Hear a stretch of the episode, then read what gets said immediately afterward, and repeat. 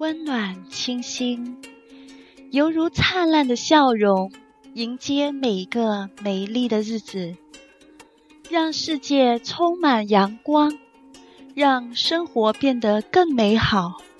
我们一起走进阳光生活。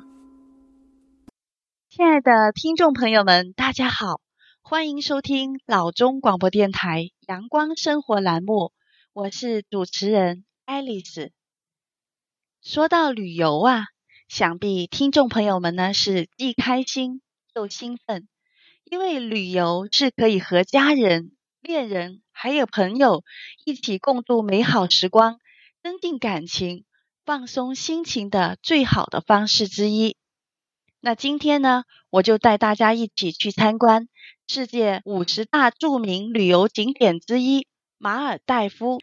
马尔代夫呢，是印度洋上的群岛国家，地理位置十分优越，位于印度洋上的十字路口。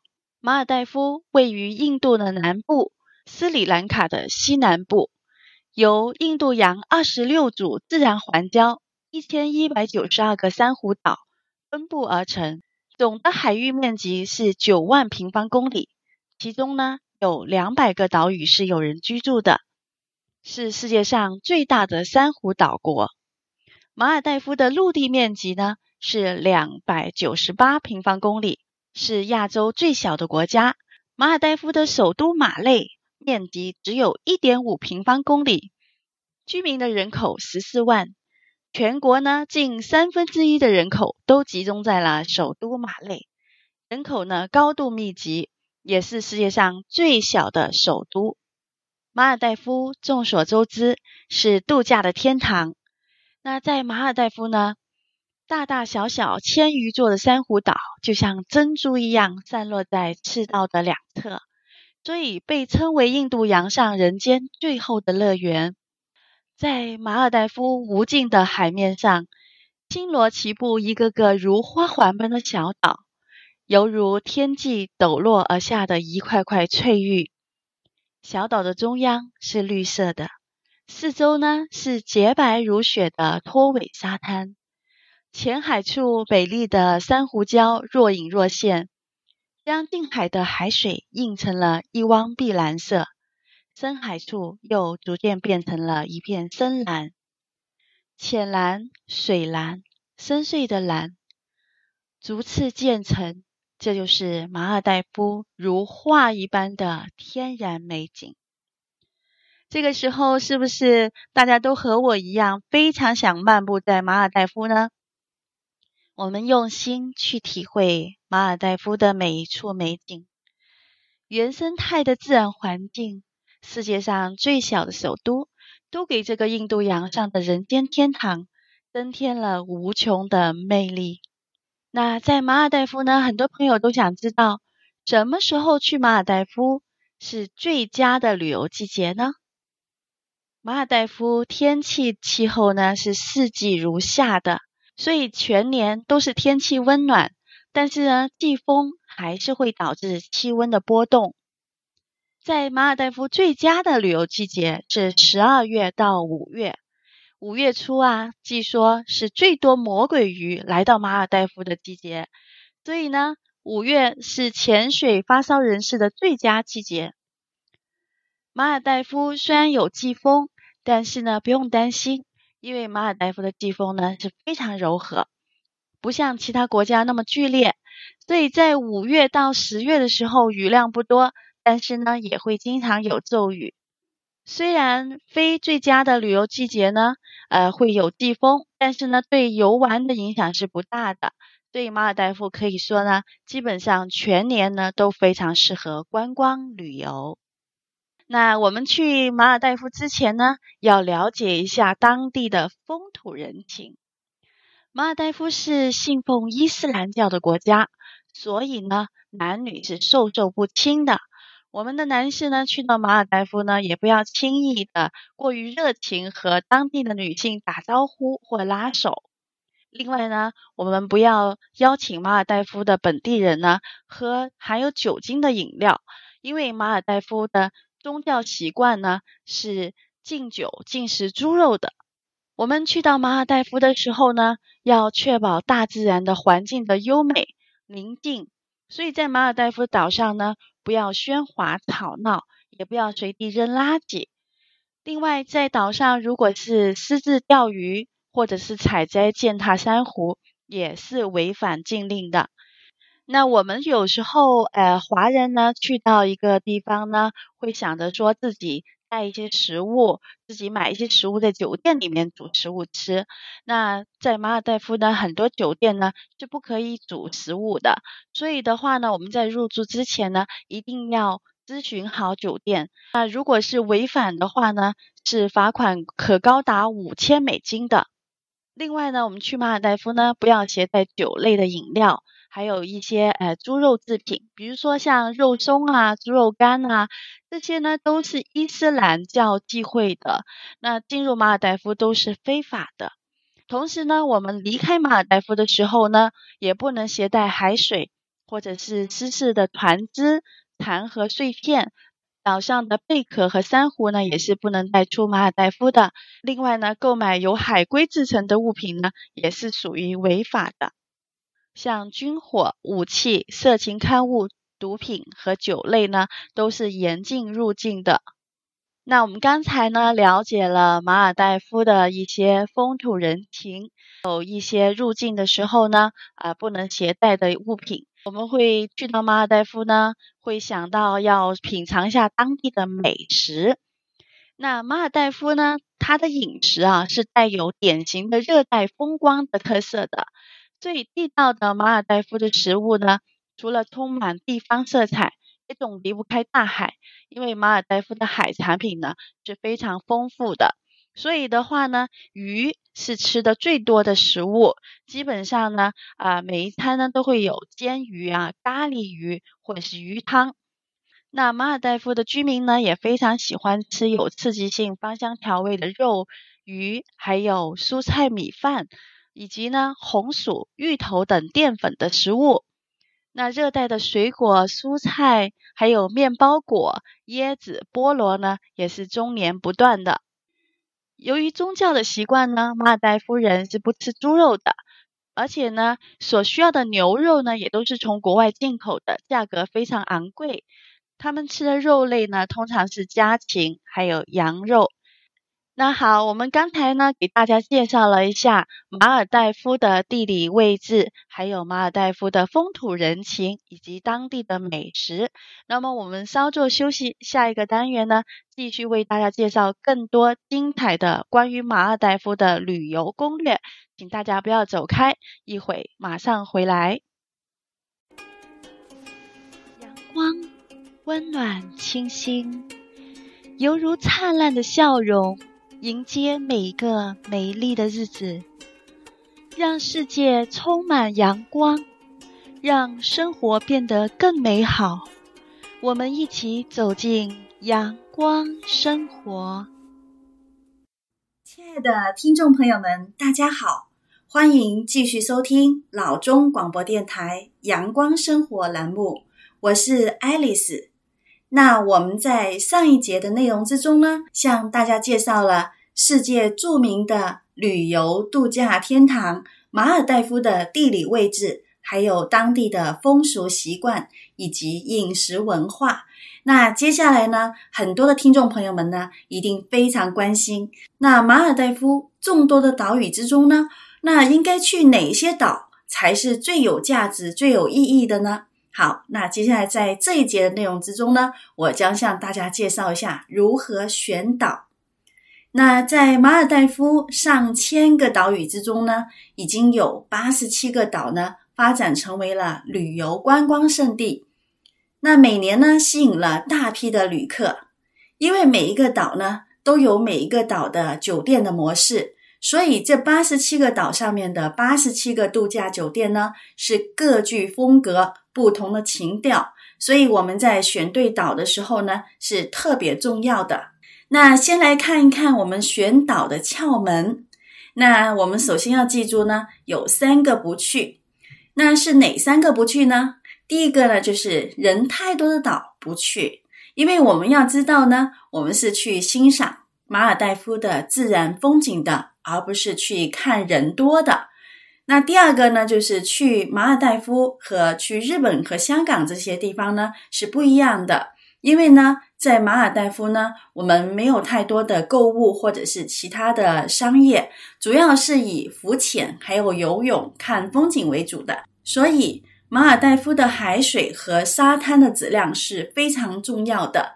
那第三个呢，就是商业化太浓的岛屿不去，因为呢，我们去马尔代夫主要是想要体会岛屿的浪漫和宁静，享受原生态的自然风光和美景。那接下来呢，要为大家介绍一下四个要去的地方。那第一个呢，我们首选的岛屿呢，是需要能够看得到各种各样不同的海鱼和珊瑚。那第二呢，是能够乘坐水上飞机能够到达的。那如果呢，我们不想坐水上飞机的朋友们呢，就可以选择比较近的岛屿。那第三呢，是需要有水上度假屋，因为水上度假屋啊，是在马尔代夫的岛屿中呢，是非常有特色的。那既然我们去到马尔代夫的岛屿呢，就一定要去体验一下水上度假屋的浪漫。第四呢，我们要选择岛屿是要有特色的。那我们选择岛屿呢，是需要能够反映出马尔代夫的当地的自然风土人情的岛屿。好，那我们我们刚才呢，清楚了解了这三个不要和四个要去之后的话呢，我们要再考虑一下自己的大致的预算，那就可以从以下详细的岛屿中呢，选择最适合自己的了。那因为马尔代夫呢，每个岛屿的消费呢都有一些不同，所以的话呢，我们会将这个岛屿呢按照岛屿的消费呢来给大家做一个分类。首先呢，想向大家介绍一下呢，就是呃经济实惠类的岛屿。那这一类的岛屿呢是适合预算在一千五百美元之内的朋友们的。那第一个呢，向大家推荐的实惠型的岛屿呢，就是蓝色美人礁。蓝色美人礁岛屿呢。听着名字就是非常的美，因为呢，这个岛屿呢是保留着热带岛屿的原始风貌，所以蓝色美人礁岛上呢是没有五星级的豪华设施的，但是呢却给你带来回归自然的超凡体验。蓝色美人礁岛是绝对一流的浮潜岛，岛上面的珊瑚礁是保存非常完整的，而且呢海洋生物繁多。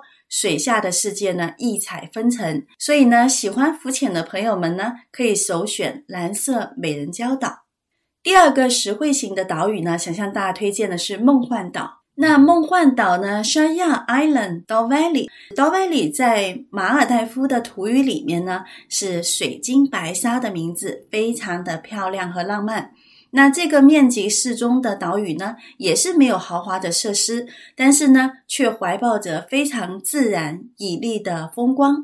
那岛屿东侧的海滩呢，更是著名的冲浪圣地。如果喜欢冲浪的朋友们呢，就可以选择梦幻岛。那岛上的水屋呢，是价格很实惠的。那通常呢，这个价格呢是不打折，因为纯净浪漫的感觉呢，也不输于五星级岛。那第三个向大家推荐的是天堂岛 Paradise。Paradise 呢是马尔代夫的老牌度假岛啦。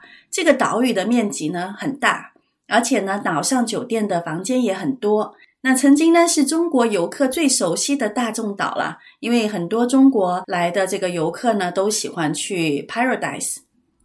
那近年来呢，因为这个岛上酒店呢重新装修了，所以水上屋的这个设施呢非常齐全，条件也很好。接下来呢，就是想向大家介绍一下呢，就是经典型的岛屿。那经典型的岛屿呢，适合的预算呢是在一千五百到两千二百美元左右的。像卡尼岛就算这一类的岛屿，还有这个威拉沙路。威拉沙路呢是由著名的 Universal 集团管理的，因为前身呢是拉古纳岛 Laguna。那这座桃花源一般的酒店呢，曾经是电影《蓝色珊瑚礁》的拍摄地。那如果是看过这个电影的观众朋友们呢，也可以到这个酒店呢去体验一下当时的呃风景人情。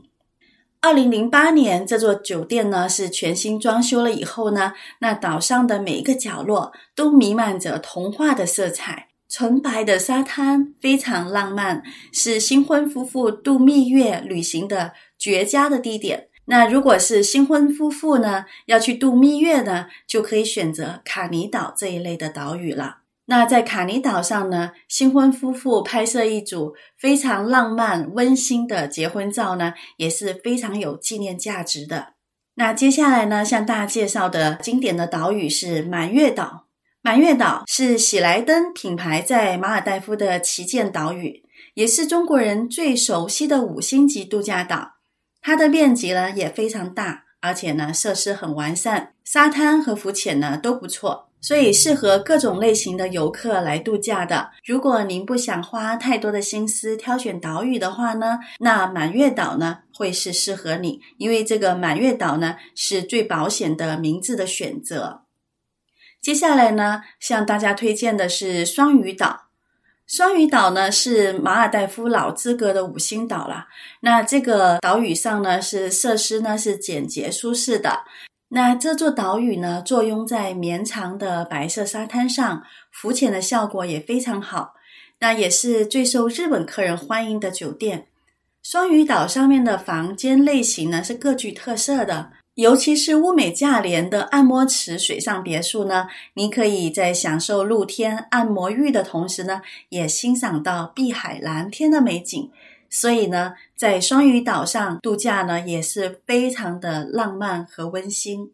好，那么我们刚才呢，向大家介绍了经典的岛屿，接下来呢，会向大家呢介绍一些豪华类的岛屿了。那这一类的岛屿呢，适合的预算是在两千至三千美元左右的客人。那首先呢，向大家推荐的岛屿呢是索尼瓦基利。索尼瓦基利呢是 Six Senses 在马尔代夫的旗舰岛。那在很多年以前啊，有一位印度的富商呢和一位瑞典的名模在马尔代夫相恋相爱了。为了纪念这个浪漫开始的地方呢，那所以呢，这位富商呢就投入了巨资，建起了这座豪华的酒店，并且以他的爱侣瑞典名模的名字索尼瓦为名。那这座岛上呢，建有七座不和岛屿连接、孤悬于海上的奢华水屋，感觉呢是非常棒的。所以呢，大家可以去体验一下。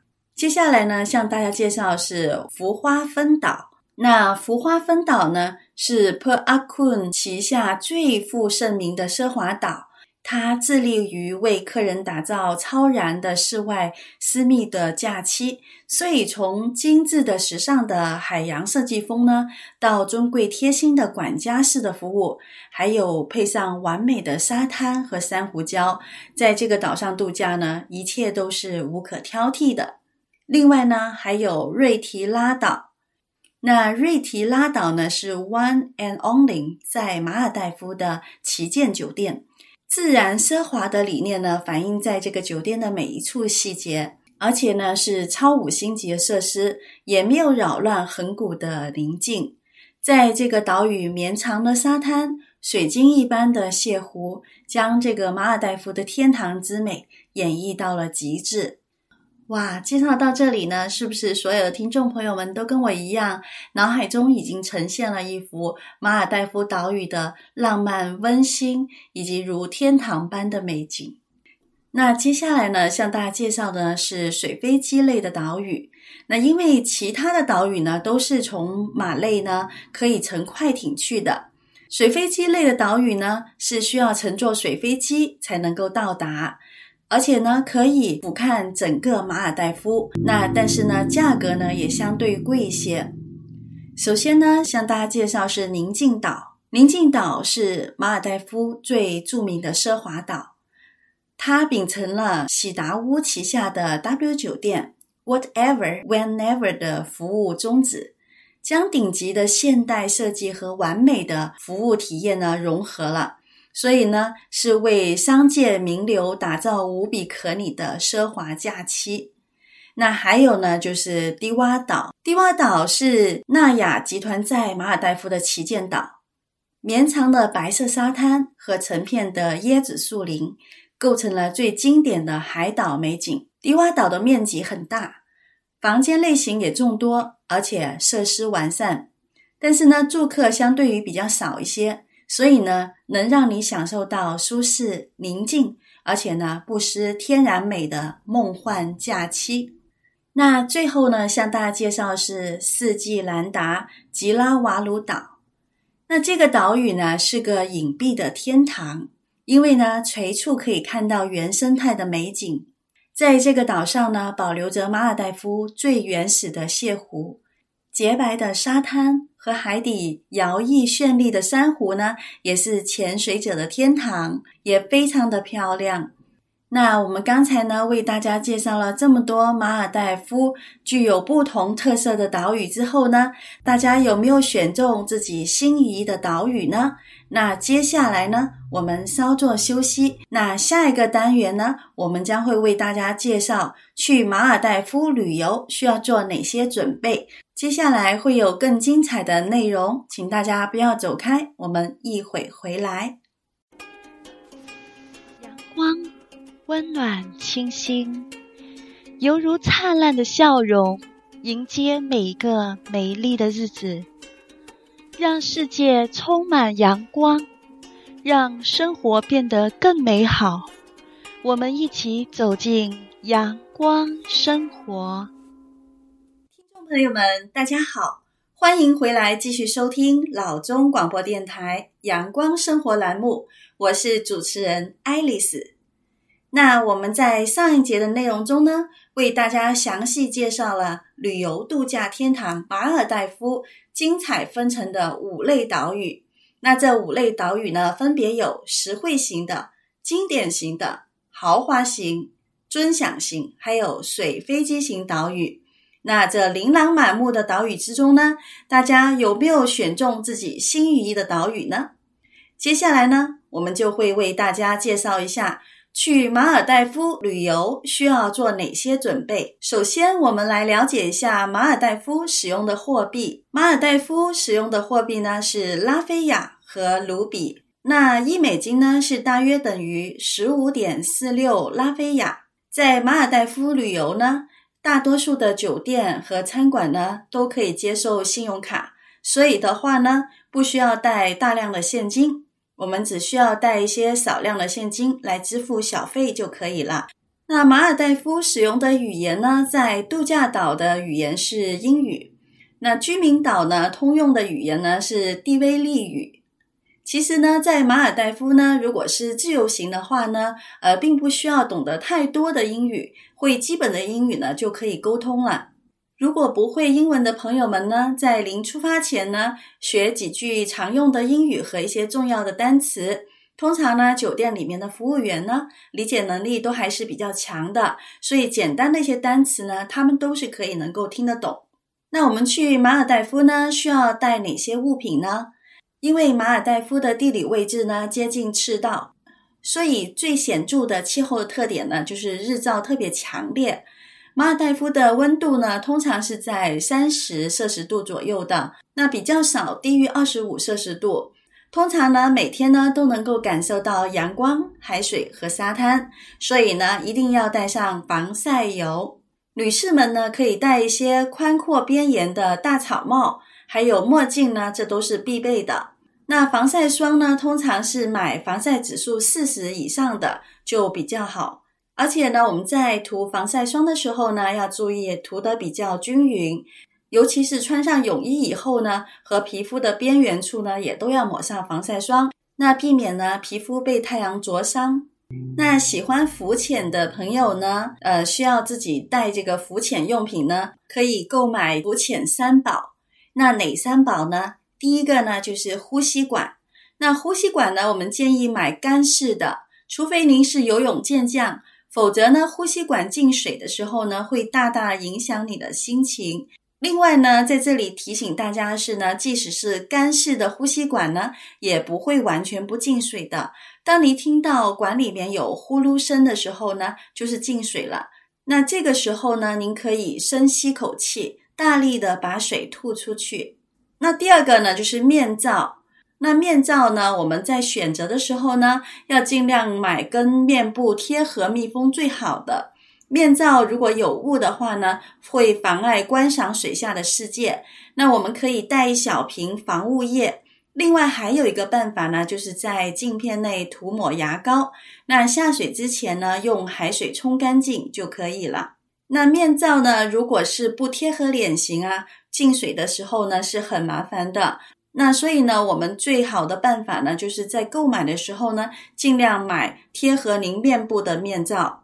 佩戴的时候呢，深深吸一口气，让这个面罩呢紧紧的吸附在您的脸上，这个是正确的佩戴方法。那第三样呢，就是脚蹼。脚蹼的话呢，在海上，尤其是逆流的时候呢，脚蹼的推水能力呢，可以为您节省很大的力气。